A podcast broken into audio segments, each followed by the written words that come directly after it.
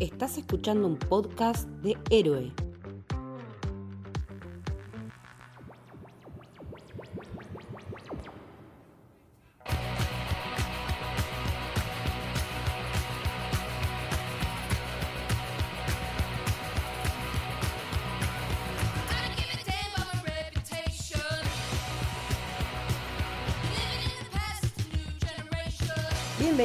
Bienvenidas, bienvenidos al Camino del Héroe. Mi nombre es Leticia y estoy con Lorna. Hola, ¿cómo están? Y hoy vamos a hablar de... Vamos a estar hablando de Red, White and Royal Blue, la nueva película de Prime Video. Una película de Prime Video que la verdad le está yendo muy, pero muy bien para hacer que no tuvo nada de prensa y promoción.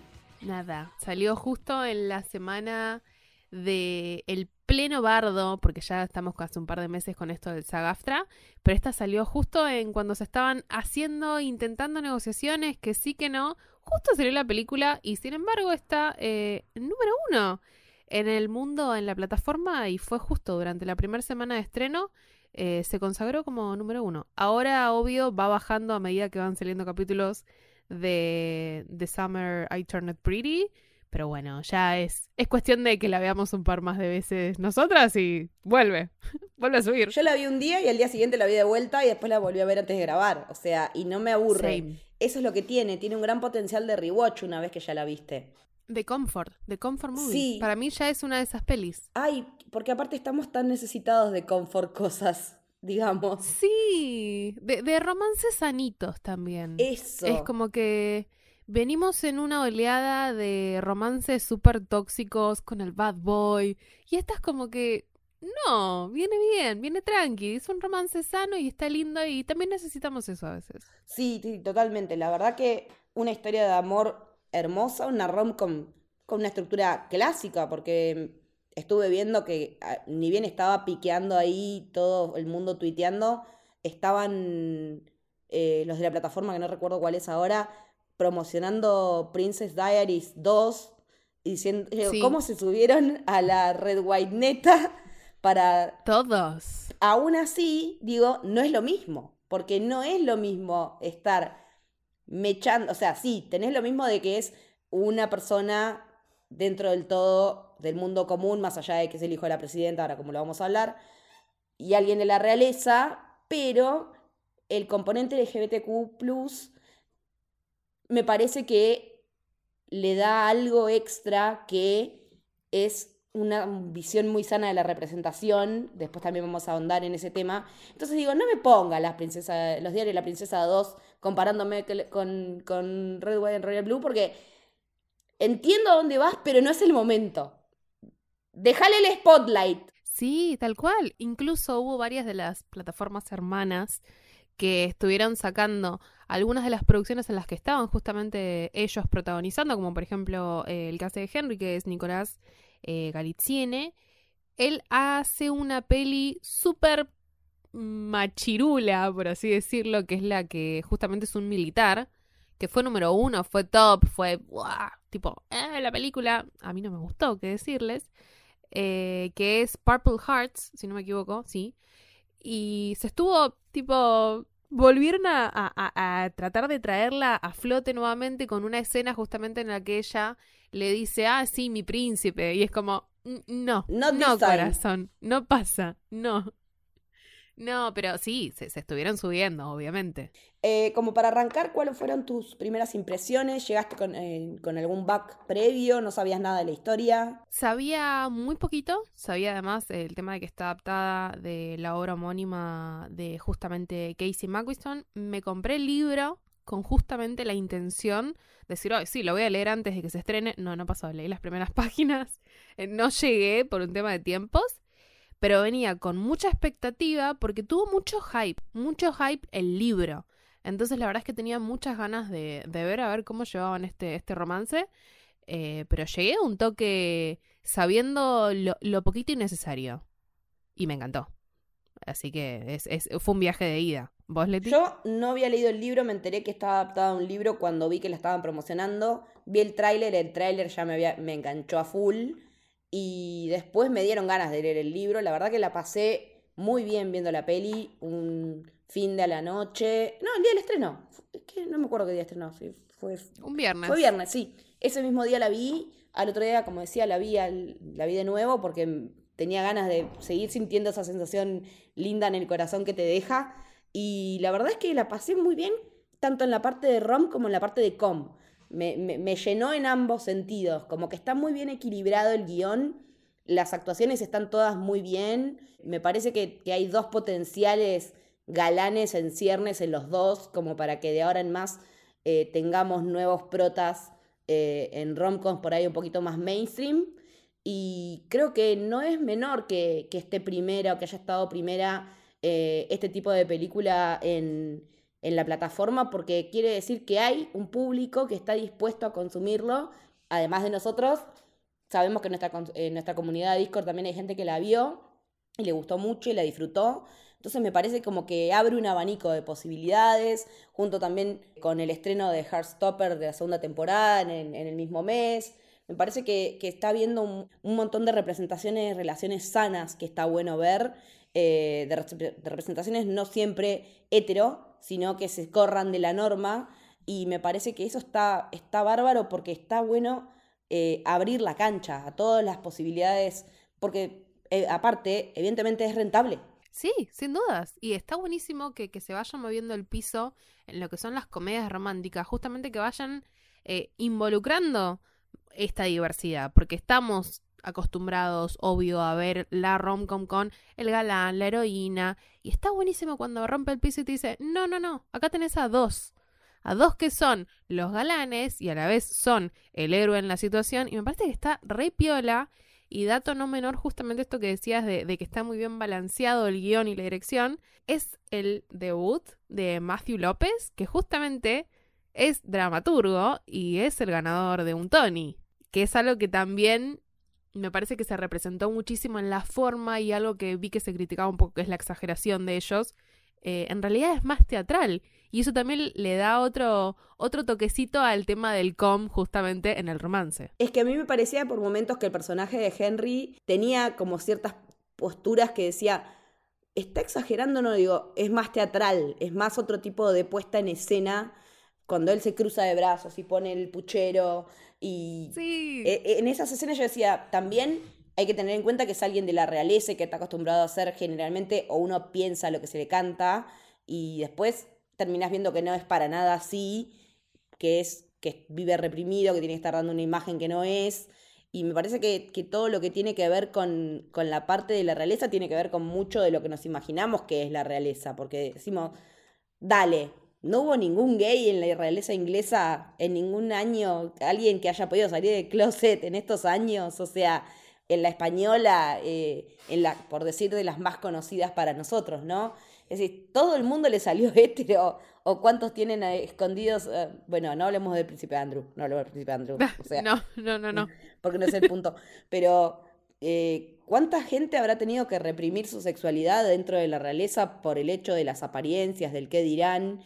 Eh, y la verdad es que cuando vi quién era el rey, dije, trajeron al rey de los trolos para hacer del rey, me muero muerta.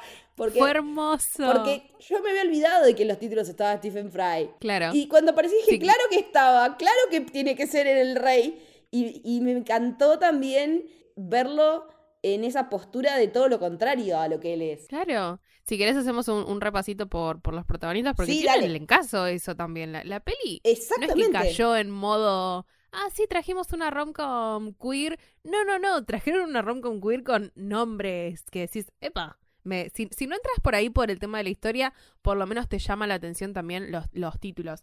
Como protagonistas tenemos a Taylor Sacar Pérez, que hace de Alex, a Nicolás Galitzine, que hace de Henry, y tenemos a Uma Thurman, Stephen Fry, Sarah Sahani, Rachel Wilson y Ellie Bamber. Alto cast. Ya el hecho de que tengas a Uma Thurman y Stephen Fry es, Es un es una montón. bomba. Sí. Yo no sabía que estaba Uma Thurman y cuando la vi aparecer en el tráiler fue como, ¿qué?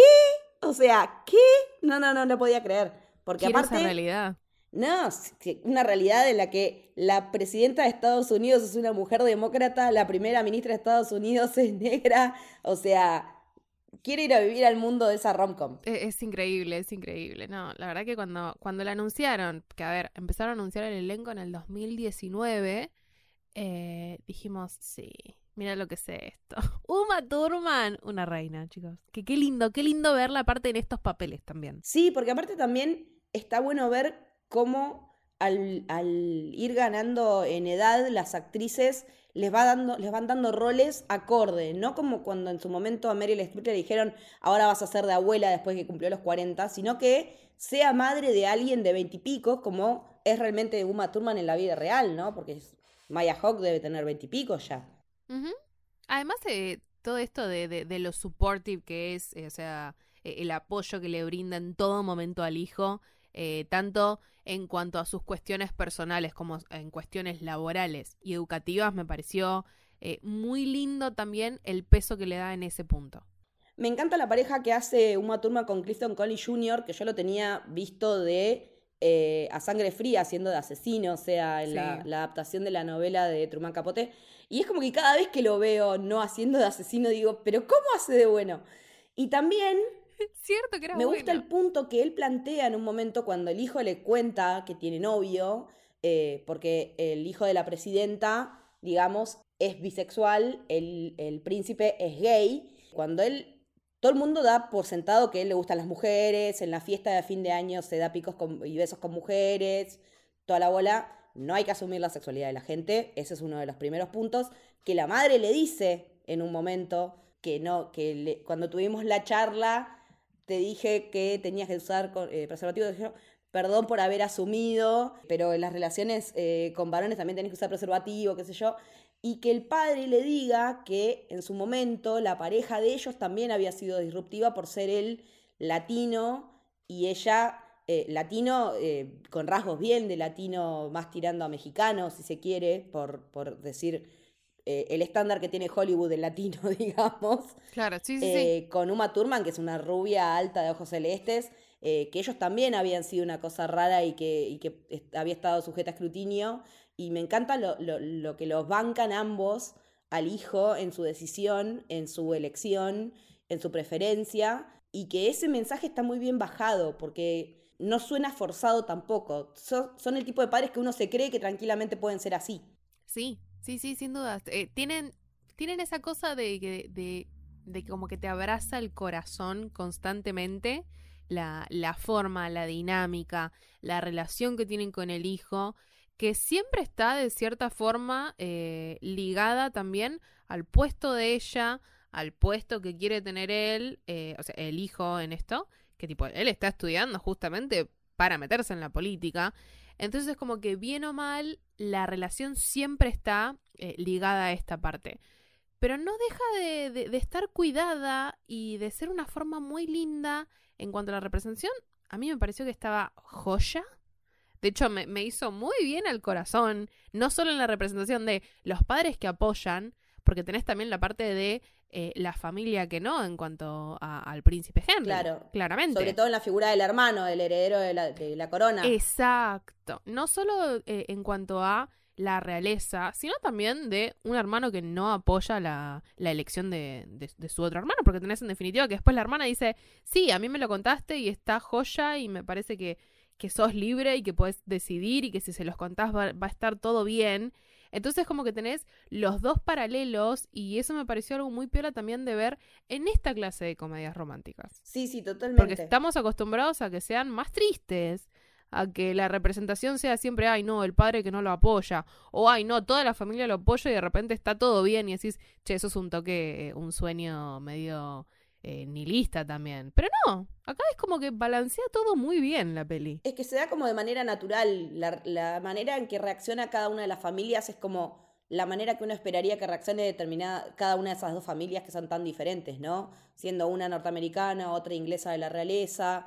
Eh, porque aparte, Henry, el príncipe, en un momento habla de que eh, le contó a la madre y la madre está más preocupada por salvar elefantes en no sé dónde que por lo que él haga con su vida está el hermano que es el heredero al trono, que es el que se la pasa haciendo, si bien tiene muy pocas participaciones, son todas participaciones mala onda, eh, y después finalmente el rey mediando, queriendo como impedir la cuestión, cuando en realidad ya es imposible de impedir, porque también está el tema de cómo se da a la luz la relación de ellos, no es que ellos deciden salir del closet juntos eh, porque no es la idea de Henry. Henry cree que tiene el mandato y el peso de la historia sobre sus hombros, se preocupa sobre qué es lo que van a escribir a futuro cuando él ya no esté y que quede en los registros de la historia. Y resulta que la manera en la que termina enterándose la sociedad, el mundo entero, de que ellos están en pareja es por un leak de un amante despechado de el hijo de la presidenta. O sea, me dieron ganas de cagarlo a trompadas a Miguel, porque ya estaba. Ya, ya habíamos visto que había corrido el piso con el off the record cuando dijo cómo iba a ser la estrategia para Texas. Todo porque el chabón no le estaba dando cabida para estar juntos de vuelta. O sea, me gustó también que el despecho se viera en el varón y no en la mujer como se ve siempre, ¿no? Siempre la, la forra, la hierve conejos, es la mina. Y me gustó ver en este rol de, de despechado que, que termina sacándolos del closet a un varón que en ese sentido eh, es algo que en las romcom nos pasa siempre al revés. Claro, sí, sí, siempre, siempre queda en el spotlight y, en como el papel de la mala o de la villana eh, el personaje femenino. Acá estuvo muy piola eh, y también habla mucho de el rol de la prensa en relación a la exposición que tienen ambos personajes porque no solo lo, lo, sautean, sino que también, en cierta forma, que me pareció muy lindo y obviamente lloré un montón, Henry queda devastado, sí, porque para él ese momento está arruinadísimo. Pero acá vemos que toma la posta a Alex y que usa también esa rueda de prensa como un mensaje, además de ser una campaña también para la madre, lo toma como una forma de dar un mensaje, lo voy a citar tal cual porque me lo anoté y me parece que es muy lindo también traerlo a colación, y toma ese momento para decir que la verdad es que toda persona queer tiene derecho a salir del closet en sus propios términos y a su propio tiempo. Y también tienen el derecho de elegir no salir en absoluto. La conformidad forzada del closet no puede tener como respuesta la conformidad forzada del salir del mismo. Te, te mata, te, te... A mí me estaba tipo bancándome las lágrimas y cuando terminé de escuchar eso dije, no puede ser, no, no. si, si no te casas con Harry, casate conmigo. Estaba así. claro, es que sí, me parece que, la parte del, del, discurso es fundamental y me parece que hoy por hoy, como están las cosas en el mundo y en Estados Unidos en particular, yo diría en Argentina también, en estos últimos tiempos, eh, es, es muy importante de saber respetar, de saber dibujar una línea. En Estados Unidos es un poco más difuso. Todo lo que tiene que ver con, lo, con la política es como que tiene que haber una ley, es como que tácitamente hay una ley de transparencia full, como que la vida, si lo hace en la vida privada, ¿por qué no lo va a hacer en la vida pública? Es mucho más unido que por ahí acá, que se intenta como despejar un poco una cuestión de la otra, pero allá es muy intrínseco de su sociedad. Y creo que la manera en la que están haciendo esto es, es todo un statement para, para, los tiempos en los que están viviendo en Estados Unidos ahora, sobre todo con las leyes eh, que no permiten que haya que se hable de, la gente trans que están eh, en recesión y, volviendo para atrás, quitando derechos adquiridos como el aborto eh, legal. Eh, me parece que, la película tiene además ese condimento de hablar de cuestiones que son de actualidad. No sé de cuándo es el libro, como para. Creo que el libro es, de la época de la campaña de Obama o de Hillary por ahí. Del 2019, de hecho, la, la, autora comentó en una, en una entrevista que se inspiró justamente en plena campaña de Obama y que además em, estaba leyendo en ese momento, nada, libros sobre Hillary Clinton y de Roger Wee. Entonces fue, fue como que fue un, gran spiraling de ideas. Dijo, ah, sí, ¿qué pasaría si analizamos eh, desde este punto, ¿no? La exposición y qué pasaría si ese que está expuesto forma parte de la comunidad queer. Eh, pero sí, tiene, tiene muchísimo mensaje político que está obviamente sublayado por un montón de capas, pero que, nos toca, creo que nos toca, por lo menos a, Occidente, nos toca un montón. Sí, sí, porque lo cierto es que, mm, que en esta historia la, cuestión de la representación y de salir del closet y de la diversidad sexual eh, no es un tema que está forzado como para decir, bueno, acá tenemos un poco de inclusión. La historia misma habla sobre la inclusión y sobre lo que implica estar, ser parte activa de la comunidad LGBT o descubrir que sos parte de ella, como le pasa a Alex, que también es un viaje de descubrimiento el que él tiene hacia la bisexualidad, eh, más allá de que Henry ya lo tenía bien clarito desde chiquito que, que le gustaban los varones, para Alex es toda una experiencia y cómo Henry lo acompaña, además de su familia, en esa transición de ponerle un rótulo, eh, porque él siente la necesidad, digamos, no porque sea algo que tiene que pasar, pero él siente esa necesidad de definirse como...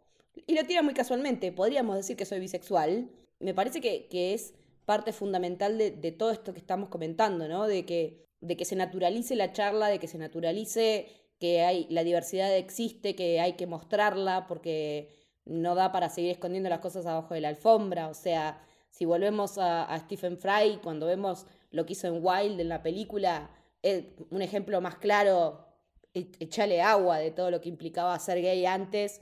Eh, o sea, hasta no hace tanto en Inglaterra ilegal ser gay. O sea, hay una gran serie que habla de eso, que es una con Hugh Grant y mm, Ben Whishaw, que es eh, A Very English Scandal. Eh, no vi las temporadas siguientes, pero la primera temporada es de un político que tiene un amante más joven y que no puede salir de closet porque todavía en los 60 creo que era ilegal, si no estoy, si no estoy errada.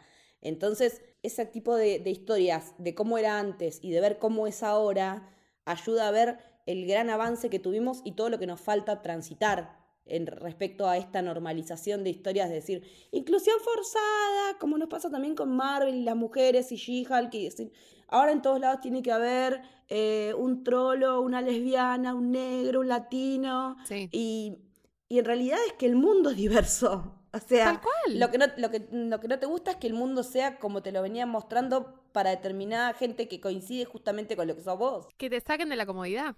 Eh, eso es lo que, lo que no le está gustando a la gente, porque incluso la peli recibió críticas por parte de la comunidad LGBT y por decir, ah, sí, pero el personaje es bisexual. ¿Y por qué no son los dos gays? Y porque hay uno. por qué deberían serlo? Claro, es como que también está recibiendo críticas por este lado y decís, a ver, la representación está, eh, hay que bancársela así, corta. Yo como bisexual me sentí súper representada también en la forma en la que eh, Alex se lo plantea porque tenemos ese momento en el que, a ver, sí están recién como conociéndose en una relación, eh, Henry le dice, mira, yo soy gay, y esto de que Alex le diga, podría decirse que yo soy bisexual, es como muchas personas bisexuales salimos del closet con nosotros mismos. De, el darte cuenta de que, che, mira que me parece que son los dos géneros y en esto después lo vas ampliando a la diversidad de géneros. E, es también como uno sale consigo mismo. Entonces, para mí esa escena eh, fue como también un poco eso. Eh, Alex saliendo y explicándoselo a Henry, pero también diciéndoselo al mismo. Porque hasta ese momento lo que venía planteando es, ah, sí, experimenté un poco con hombres, eh, sí, con Miguel, pero nunca se le ponía como el rótulo. Entonces eso también es súper importante que tengamos en estas ficciones esa clase de representación. ¿No? Y aparte de la representación, el hecho de que cuando están finalmente en la situación en la que van a tener sexo, como dice Henry, hacer el amor, que el otro se le caga de risa. Hacer el amor, me cagué de risa yo también, de hecho. Dije, ah, Rey, ¿qué le pasa a este? Y después que es inglés. Claro. Eh, la cuestión del desconocimiento también. Y de, sí. de, decir, todos pasamos por el no saber en algún momento en qué hacer en, dada la situación de, de intimidad. Entonces me pareció como muy realista también ese tratamiento me pareció como muy cuidado también, porque en teoría en el libro tengo entendido que es como que las escenas de sexo son mucho más desenfrenadas. Sí, son súper, sí. Entonces como que acá les bajaron un poco el tono para, me imagino, el tipo de audiencia al que apuntaban. Eh, o para el, para el rating de la película que no fuera para mayores de tanto, como pasa con cualquier tipo de película, o sea, por primera vez vimos una película de en una película de Nolan tetas y hay un quilombo terrible porque se vieron tetas en una película de Nolan. Eso. Estaba viendo un video de una mina hoy que decía, mi marido se sintió triguereado, entonces tuve que... ¿Y esta gente cómo coge? ¿Qué es esta gente, tío? Pero, señores, e, es, increíble. Aparte que, que, tengamos justamente estas dos películas que salieron. Eh, acá tenés a ver, no, no hay desnudez por ahí súper explícita, que me pareció eso que estaba muy piola en cuanto a lo cuidado de la cámara.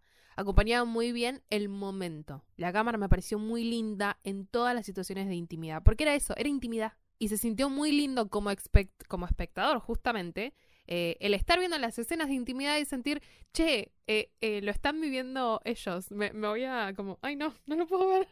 me siento como que estoy... ¿Por qué estoy, ¿Por qué estoy viendo esto si están ellos en esta situación? Claro, exacto, es como, che, no, para, yo no tendría que estar acá. Como que también te, te, te transmite eso y además de la química que ellos tienen. Y en contraposición tenés que se vieron un par de tetas y fue como, ¡oh! El boom. Eh, película, a ver, rated R, porque hay un par de tetas, pero acá que tenés escenas explícitas, no súper en cámara, es para mayores de 16. Claro, porque las, claro, porque las escenas de sexo oral no las ves, pero están súper bien filmadas, pero, sabés que, sabés qué es lo que están haciendo, o sea, entonces es como que todavía no entiendo por qué tanto quilombo por las tetas de Florence Pugh, o sea, que aparte es una mina que no tiene ningún problema en mostrar su cuerpo, ya sea... Justamente Florence O sea, es una mina que se pone vestidos para ir a galas en lo que se le trasluce se le ven las tetas, o sea...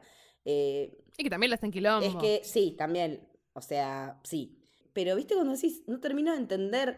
Eh, este camino de apertura por un lado y, y esta mojigatez por otro, es como que a veces uno cree en la burbuja también de, por ahí de, la gente con la que se rodea o, con la que tiene más afinidad, de que las cosas son de determinada manera y en realidad hay un montón de otra gente que está mirando otra cosa y que lo está viendo con una lente completamente distinta y decís, no, pará, esto está, esta gente está retrocediendo, estamos tratando de ganar en, en representación y en derechos y todo esto tira para atrás. Entonces, por eso vienen bien ficciones como esta que estamos charlando hoy, porque Realmente hace falta seguir charlando un montón de temas, seguir exponiendo eh, en pantalla las diversidades, las maneras eh, diferentes de amar. Eh, y bueno, y si eso implica que son dos varones y que lo ves y que ves dos torsos sin tetas, porque aparte esas son las tetas que no se censuran, digamos, son las tetas de las que nadie dice nada, que eso también resulte chocante. A mí me gusta mucho la escena del museo, porque en la escena del museo se ven todos torsos masculinos, ¿viste? Sí, sí, sí, sí.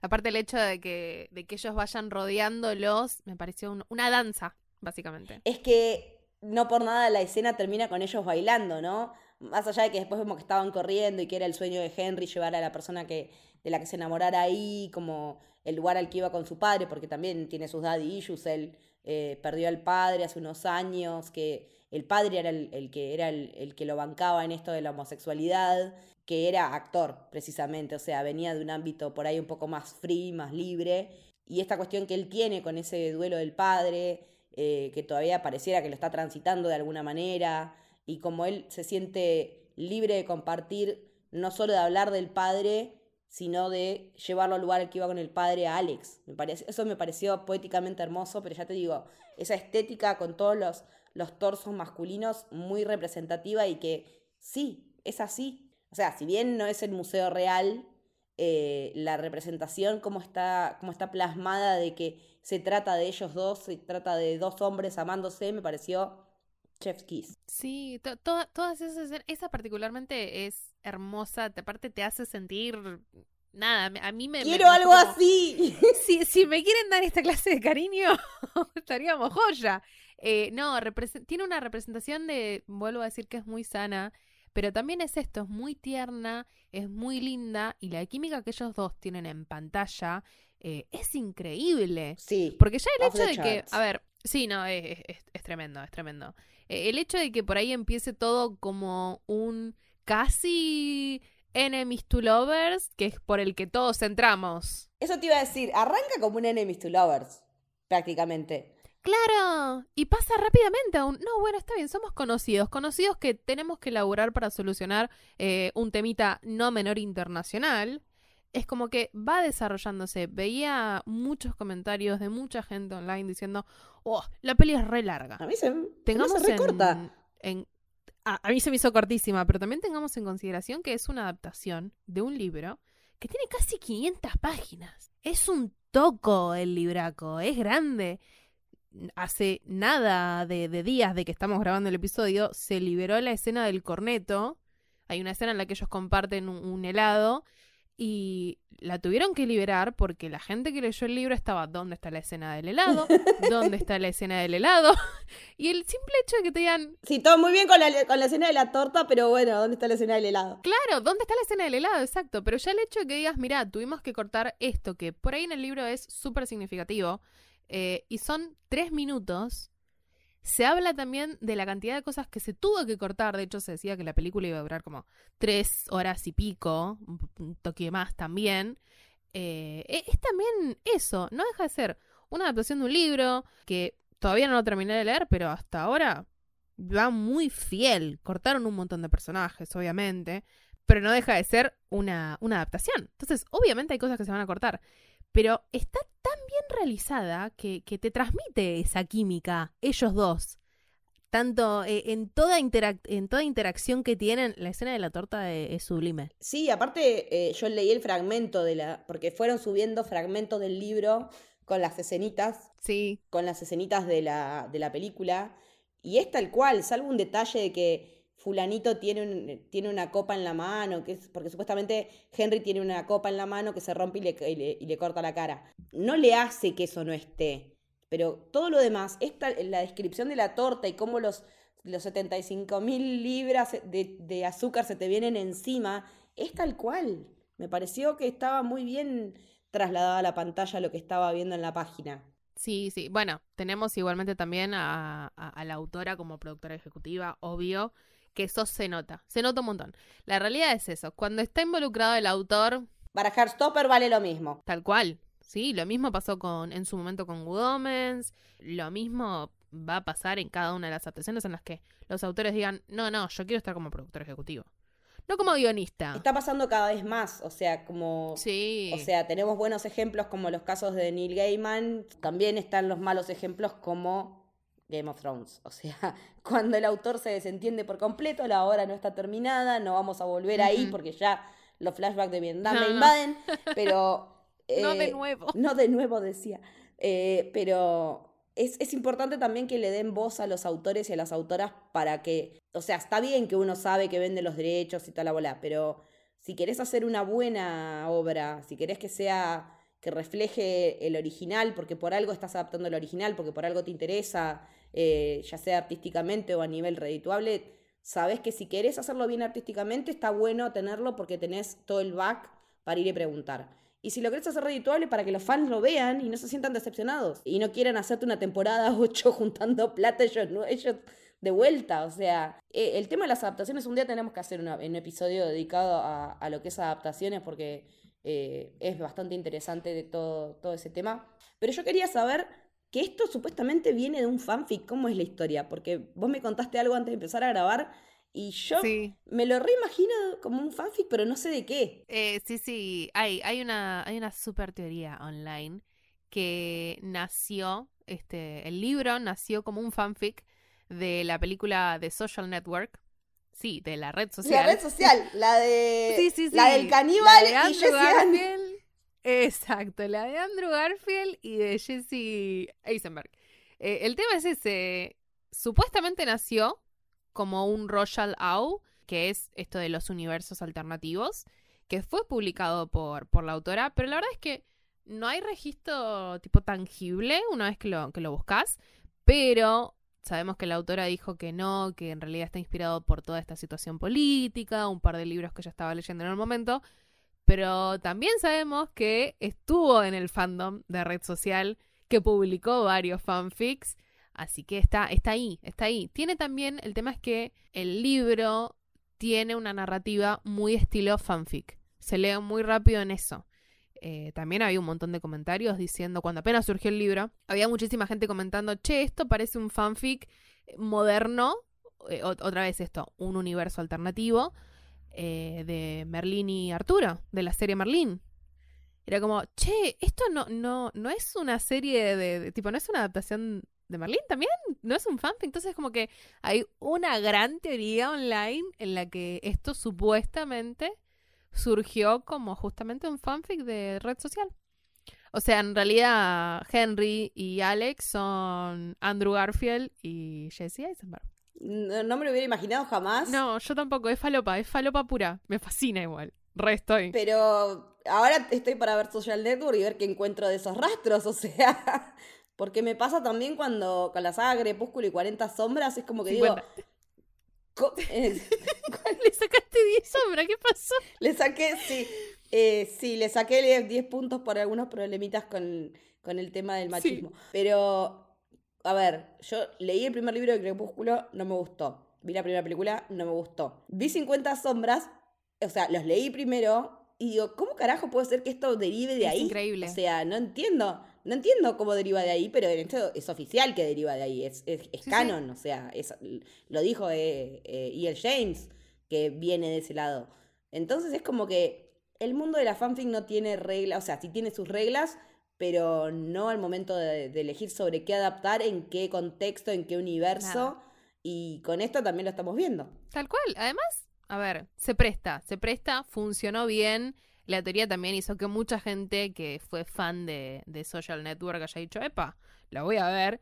Entonces como que fue reclamando de cierta forma eh, espectadores de todos lados en un punto en el que no estaba pudiendo hacer promoción por parte de los actores ni del director, nada, porque no hubo alfombra roja, no hubo rueda de prensa, pero sí estaba este hype, estaba este hype eh, tanto del, che, mira que esto está basado en un fanfic o esto, mira que este fue un libro, entonces como que de cierta forma todo ese círculo que se le armó alrededor de la peli, todo este hype que hubo, eh, llegó e hizo que estuviera número uno y que fuera un golazo. Es que aparte Prime, al no tener nada de prensa, no poder hacer nada de prensa por esto de la, de la, de la, huelga. De la huelga, le metió durísimo en redes, eh, veías el tráiler promocionado a cada rato, o sea, entonces eh, también yo me pregunto si eso no puede llegar a reconfigurar el, el, un poco el Star System y decir, che, es tan necesario hacer todos estos eventos porque ya con el boca en boca de redes o,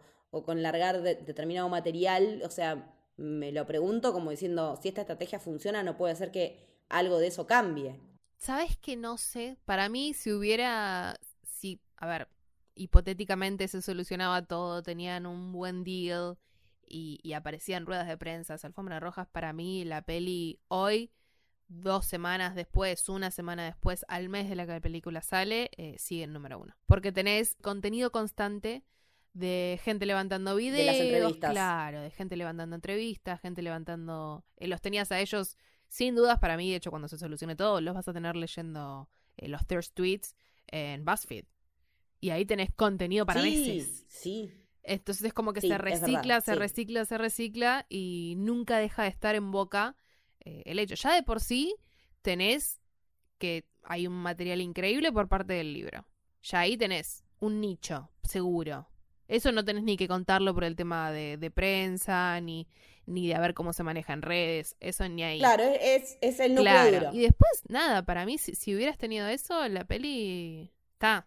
No te digo obviamente un año porque no se mantiene, obvio, porque van surgiendo cosas nuevas, pero que se mantenía un poco más, sí, sin dudas. Sí, sí, totalmente. La verdad que eso que decís de, de levantar material constantemente tenés razón aún así siguen manejando en redes. Yo los empecé a seguir a la cuenta de, la película. Y es como que sigo viendo contenido ahí y es interesante para ver. Eh, también he visto varios reels de comentarios en, Instagram. O sea, en TikTok no me crucé nada. Eso, eso me parece raro, pero igual mi TikTok es muy particular, su algoritmo. Tiene, ve, ve muchos coreanos y mucho anime. Está perfecto. Yo lo que me crucé en TikTok fue más que nada de otras plataformas levantando producciones en las que están. De hecho, ahora se está revalorizando un montón que aparece en Minx, que salió la segunda temporada. Eh, Taylor está, está en Minx, tiene una aparición. Yo, de hecho, cuando vi el video dije, ah, es verdad. Es un bombero. Vi el póster de una película que se llama High Strung, que por lo visto tiene que ver algo con el ballet y con él bastante más jovencito y no rubio como está en la peli, sino castaño. Así que nada, por mi parte ya consiguieron que vea algo más de, uno de ellos por el hecho de que me interesa ver qué otro tipo de rango tienen. Minx me la recomendaron, quiero verla porque me dijeron que está buenísima. Eh, así que suma también otro pinito por ese lado.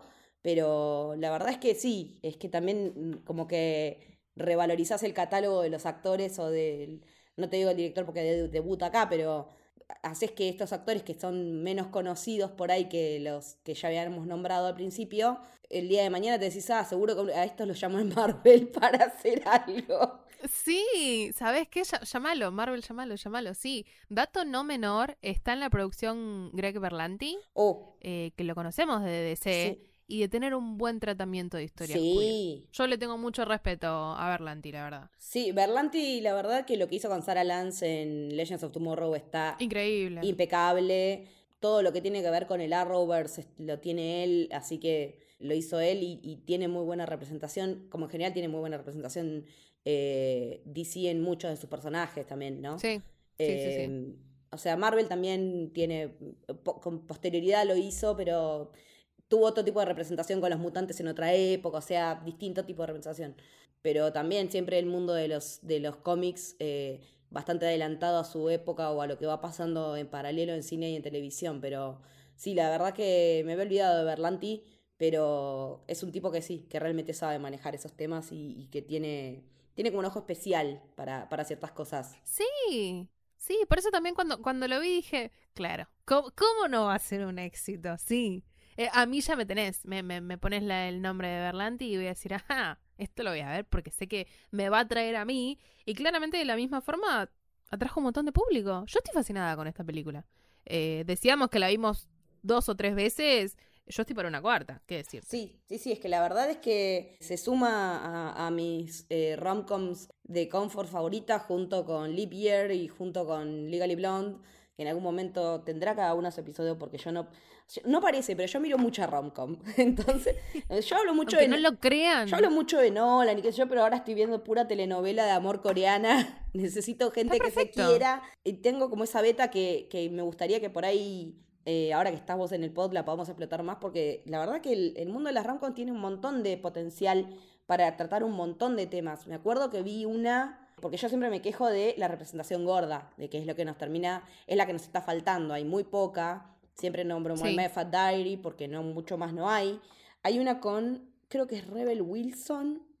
Sí. Y, eh, it Romantic? Eh, sí. Y el otro Hemsworth, que no es Chris, que es el hermano, que es el de los Juegos del Hambre, que no me el nombre. Liam. Eh, sí, el ex de Miley Cyrus.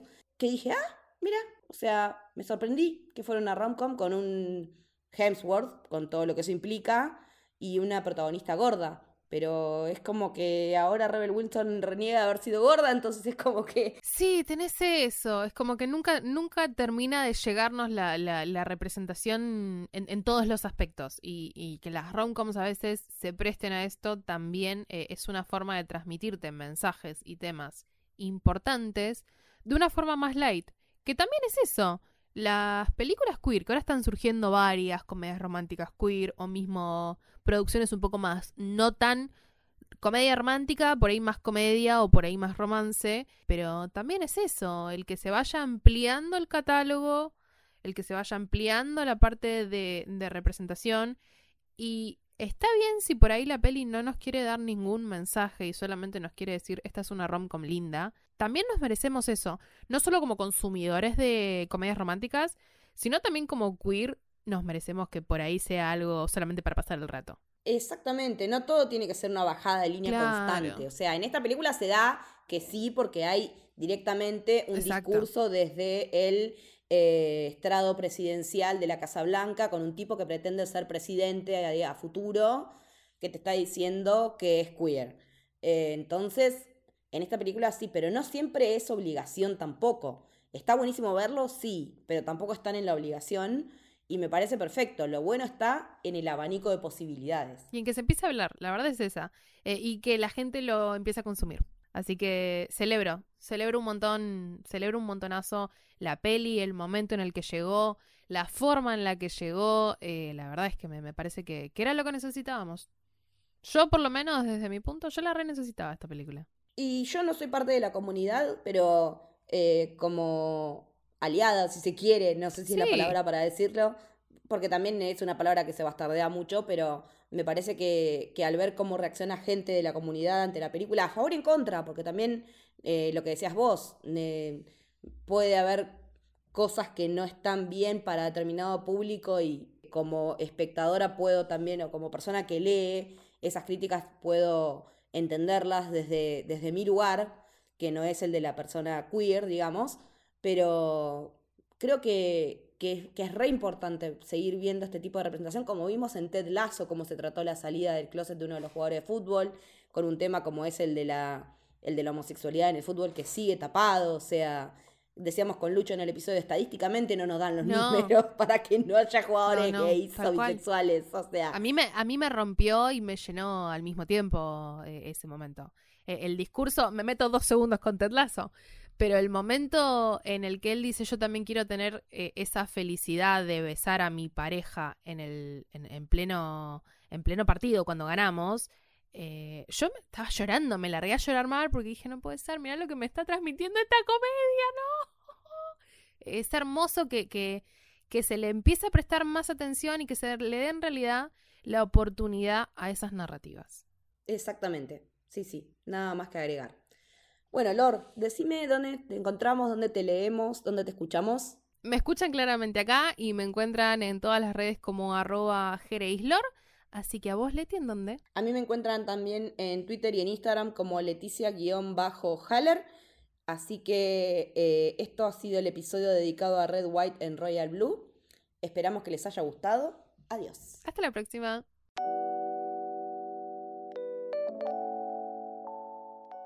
Si querés seguirnos en redes, podés hacerlo en Twitter en arroba Camino Héroe y en Instagram en arroba Camino del Héroe.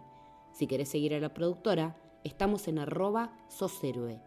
También podés sumarte a nuestro club de suscriptores, el Club del Héroe. Esta es una forma que tenés para ayudarnos a seguir adelante con este proyecto, que es 100% autogestionado y hecho a pulmón, del que podés participar por muy poquita plata mensual. Con esto tenés acceso a nuestro Discord exclusivo en el cual estamos todo el día hablando de cine, series, anime, videojuegos, comida, fútbol y además compartimos alguna que otra foto de nuestras mascotas. Podés encontrar los enlaces en cualquiera de nuestras bios.